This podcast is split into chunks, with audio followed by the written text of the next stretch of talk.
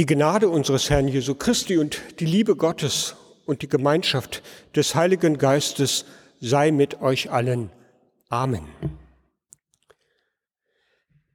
Liebe Gemeinde und heute besonders ihr, liebe Konfirmandinnen und Konfirmanden, da strahlen sie nun, eure Sterne, leuchtend orange oder gelb, nicht zu übersehen.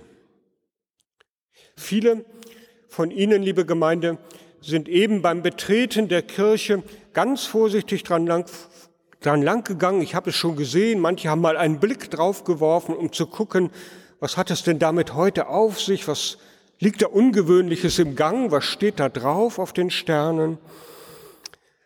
Und manche von Ihnen haben ein bisschen auch gelesen, haben gesehen, dass dort Namen und ein paar Stichworte draufstehen. Ja, heute kommt keiner an euch vorbei, ohne euch wahrzunehmen. Ihr seid Teil unserer Gemeinde. Das machen wir uns damit ganz bewusst. Heute ganz im Zentrum. Ich sage jetzt mal ein ganz hochgestochenes Wort. Das ist euer Walk of Fame. Der Weg der Persönlichkeiten heute hier. Walk of Fame. Sie alle ahnen und wissen wahrscheinlich, was dahinter steckt. In Los Angeles, in den USA. Da gibt es den ganz berühmten Walk of Fame. Der erstreckt sich über 15 Häuserblöcke zu beiden Seiten des Hollywood Boulevard. Und auf diesem Abschnitt sind, so habe ich gestern noch mal schnell nachgegoogelt, zurzeit 2690 Sterne eingelassen in den Boden. Mit ihm werden prominente Persönlichkeiten geehrt, die eine wichtige Rolle gespielt haben oder immer noch spielen in der Unterhaltungsindustrie, aber auch ein paar andere sind dabei. Bei den meisten handelt es sich um Schauspieler aus Theater, Film und Fernsehen oder Musiker verschiedenster Richtung. Aber auch ein paar andere Personen werden für das, was sie getan haben, geehrt. Da ist zum Beispiel ein langjähriger Bürgermeister von Los Angeles dabei, der etwas Besonderes für die Stadt wohl gemacht hat. Da ist der Gründer von Disneyland dabei, habe ich gelesen. Da sind Feuerwehrleute dabei, die eine besondere Leistung gebracht haben, damals vor 20 Jahren bei dem schrecklichen terroristischen Attentat am 11. September. Da ist die Besatzung von Apollo 11, der ersten Mondlandefähre dabei. Sie sehen auch ein paar andere werden dort auch geehrt. Auf jedem Stern steht wie bei euch der Name und dann ein Symbol, das auf die Besonderheit des Geehrten hinweist. Also nicht wie bei euch ein Stichwort, sondern ein Bild oder ein Symbol. Und so verbindet sich dann mit dem dort erwähnten Namen etwas, was diesen Menschen ganz besonders ausmacht. In der Vorbereitung auf den heutigen Tag, da habe ich gedacht, eigentlich müsste jeder von uns so einen Stern haben, weil jeder von uns etwas ganz Besonderes ist. Eigentlich müssen hier in der Martin-Luther-Kirche jetzt knapp 5000 solcher Sterne liegen, für jedes Gemeindeglied einer. Sie ahnen, das ist in der Vorbereitung organisatorisch ein bisschen schwierig gewesen, das auf die Reihe zu kriegen. Exemplarisch liegen eure 19 Sterne heute hier vorne. Darauf euer Name und eben auch ein paar Dinge, die euch kennzeichnen, euch ausmachen, euch besonders machen. Wir haben eben in den Interviews ein paar Beispiele gehört. Und dabei haben Sie, liebe Gemeinde, vielleicht auch gehört, wie vielfältig unsere Gruppe ist. Und bekommen vielleicht auch eine Ahnung, warum es uns als Unterrichtsteam immer wieder ganz viel Spaß macht, mit euch zusammen zu sein, ein Stück des Weges mit euch zu gehen. Das ist einfach unendlich spannend und schön. Was alle Sterne miteinander verbindet, neben der Form, neben der Farbe, das ist euer Name euer Name, der darauf steht. Nichts gehört so sehr zu uns wie unser Name. Vieles mag sich ändern im Laufe des Lebens, Größe und Gewicht, Frisur und Haarfarbe, der Wohnort, die Hobbys, Lieblingsspeisen und Berufstätigkeiten, Beziehungen, Freunde. Der Name bleibt. Gut, vielleicht wird er sich hier und da mal ein klein wenig verändern. Aus Friedrich Wilhelm wird vielleicht mal Fritz und aus Gabriele vielleicht eine Kurzform Gabi. Das kann schon mal sein. Hm, so wie das in der Bibel auch ist. Da wird irgendwann aus Jakob Israel, der Gottesstreiter. Bei anderen verdoppelt sich vielleicht auch sogar der Nachname im Laufe des Lebens oder weicht einem gemeinsamen Familiennamen. Aber der Vorname, der bleibt. Und euer Name, unser Name, der ist uns gegeben von unseren Eltern. Wir haben uns ihn nicht selber ausgesucht. Er macht uns dann ein Leben lang aus. Und selbst wenn wir mal irgendwann gestorben sind, dann verbindet sich mit unserem Namen immer noch unsere Persönlichkeit. Darum ist das, das werden wir, wenn wir im November uns mit diesem Thema beschäftigen und auf den Friedhof gehen werden, werden wir feststellen, dass auf den Grabsteinen, die sind ganz unterschiedlich, aber eins ist immer drauf. Der Name, weil er sich verbindet mit der Person, die dort beerdigt ist, bestattet ist. Und wer daran vorbeikommt und vielleicht die Person gekannt hat, der hat sofort Bilder im Kopf. Nichts begleitet uns so treu durch unser Leben, nicht so unzertrennlich wie unser Name. Fürchte dich nicht. Ich habe dich bei deinem Namen gerufen. Du bist mein, spricht Gott. Wir haben eben die biblische Lesung gehört aus dem Propheten Jesaja. In der ursprünglichen Situation, da sind es die Mitglieder des Volkes Israel, denen diese Worte gesagt worden sind. Die befinden sich in der Gefangenschaft in Babylonien.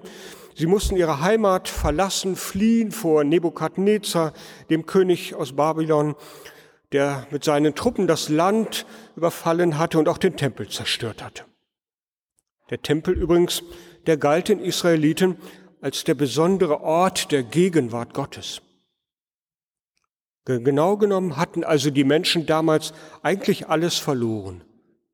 Und vor allen Dingen die Perspektive, die Hoffnung auf Zukunft. Wie sollte das jetzt weitergehen? Und genau da, in dieser Situation, da sendet Gott Jesaja als Boten und lässt die Botschaft ausrichten, ihr seid nicht verloren. Und vergessen, ich kenne jeden einzelnen von euch mit eurem Namen und mit dem, was zu euch gehört. Und ganz gleich, was kommt, ich werde euch begleiten und bewahren. Fürchte dich nicht, denn ich habe dich erlöst, ich habe dich bei deinem Namen gerufen, du bist mein. Und wenn du durch Wasser gehst, will ich bei dir sein. Und wenn du durch Ströme gehst, sollen sie dich nicht ertränken. Und wenn du ins Feuer gehst, wirst du nicht brennen und die Flamme dich nicht versengen denn ich bin der Herr dein Gott. Und weil ich dich lieb habe, weil du teuer bist in meinen Augen, weil ich dich so lieb habe, darum fürchte dich nicht. Das ist das Wort, was damals die Israeliten gehört haben und wir heute Morgen. Was für ein Versprechen. Kann man, glaube ich, gut nachvollziehen, wenn man in der Situation ist. Was für ein Versprechen. Ich habe dich bei deinem Namen gerufen. Ich kenne dich und weil ich dich lieb habe gebe ich alles für dich, damit du leben kannst. Genau das geschieht etwa 600 Jahre später. Gott wendet sich den Menschen in Jesus Christus neu zu, begegnet ihnen in dem Menschen Jesus von Nazareth, lässt sie in Worten und Taten diese Liebe und Nähe Gottes spüren. Und nicht einmal der Tod am Kreuz kann ihn davon abhalten, weil du teuer bist in meinen Augen, herrlich und weil ich dich lieb habe. In seinem Namen, da haben wir uns nun heute hier versammelt und feiern Gottesdienst. Und jeden Einzelnen, die wir hier sind, nicht nur euch 19, jeden Einzelnen von uns kennt Gott. Ich habe dich bei deinem Namen gerufen. Viele von uns haben ganz schöne Namen. Man identifiziert sich damit. Die gehören irgendwie zu einem. Ich zum Beispiel könnte mir nicht vorstellen, Klaus Peter zu heißen.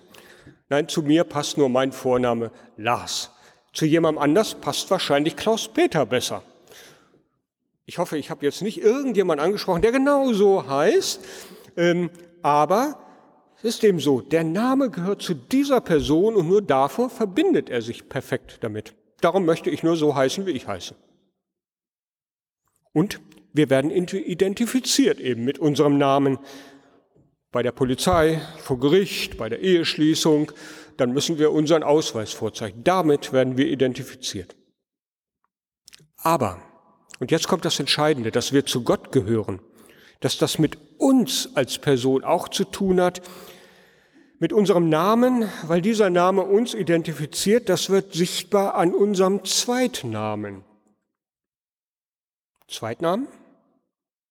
Vielleicht fragen Sie sich jetzt, woher ich Ihnen, wo ich, wo ich her alle Ihre Zweitnamen kenne. Die Lösung ist auch hier ein Blick in die Bibel